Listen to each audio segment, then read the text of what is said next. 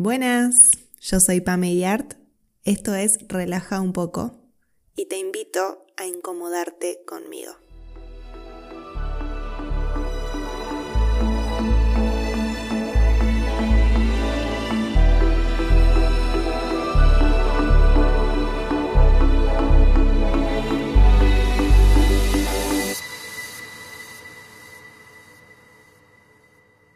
Hablemos del rechazo.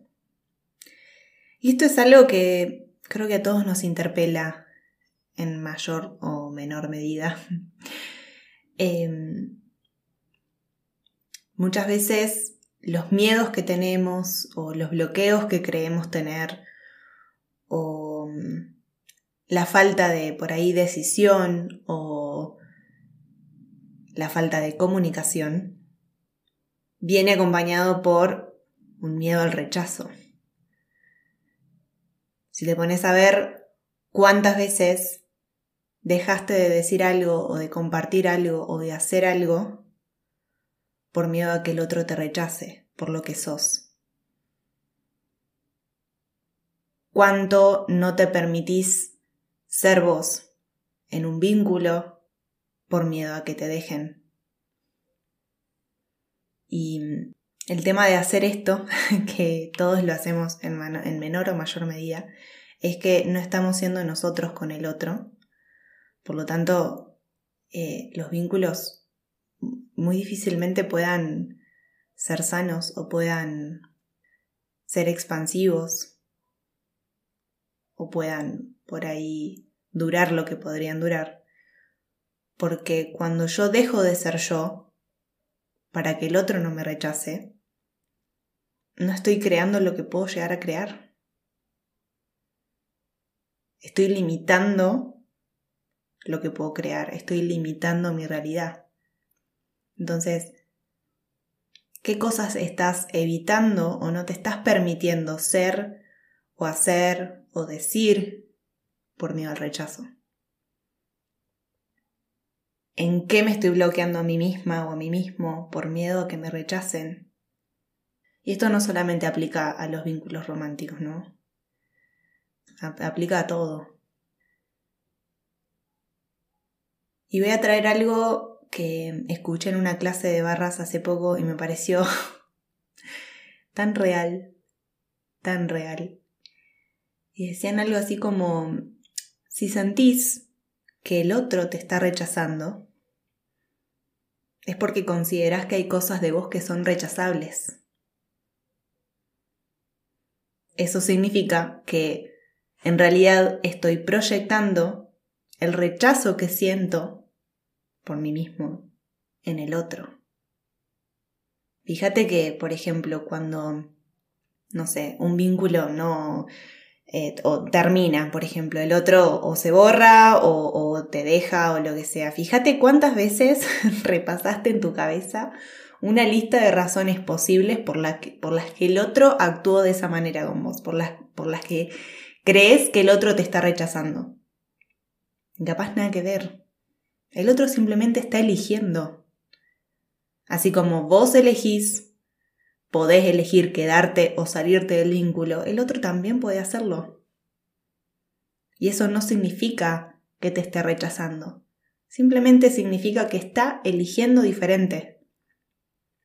Cuando decimos que todo es una elección y que podemos elegir constantemente, también aplica con las personas. Y no necesariamente significa que seamos desechables, sino que podemos elegir. Entonces, ¿por qué voy a seguir quedándome con una persona si no la estoy eligiendo? Ahora, ya depende de mí tomarlo personal el hecho de que el otro elija no estar conmigo. Porque pueden ser por un montón de razones. Y ponele que te dice no, te dejo porque sos muy intensa, o te dejo porque, o muy intenso, o te dejo porque tal y tal cosa. Es su punto de vista, es su juicio, no es tu verdad.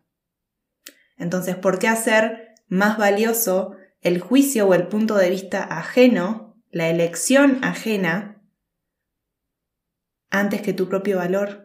¿Por qué darle más valor a eso que, a vos mismo? Fíjate cómo cambia. Nadie te, en realidad te está rechazando, simplemente no te elige. ¿Y eso significa que, que valgas menos? ¿Que no valgas? ¿O que no sea suficiente? No. Solamente es su elección. Entonces, ok, ¿qué puedo elegir ahora yo?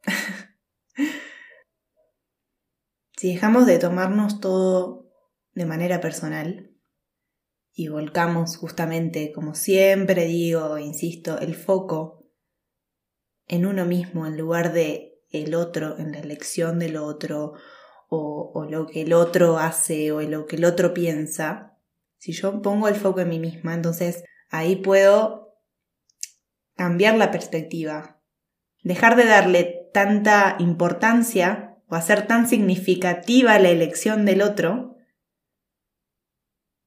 y poner la mía primero, por sobre todo.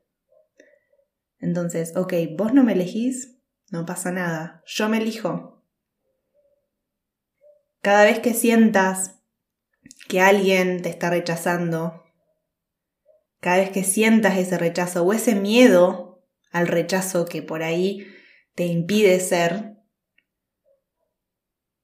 fíjate por qué tenés miedo de que te rechacen, qué crees que es tan rechazable de vos porque te puedo asegurar que nadie te rechaza tanto como vos mismo. Y todos esos juicios que crees que el otro tiene sobre vos o que va a tener sobre vos, son juicios que nacen de vos primero. Nadie te enjuicia tanto como vos mismo te enjuicias.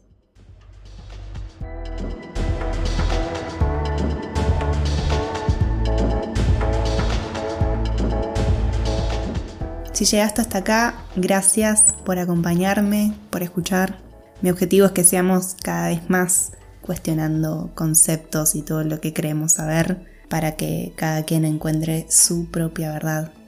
Puedes encontrar más contenido en mi Instagram, relaja un poco. Y si te gustó este episodio, no olvides darle like, suscribirte al canal y compartirlo con personas que sepas que les puede interesar o que necesiten escucharlo. Gracias.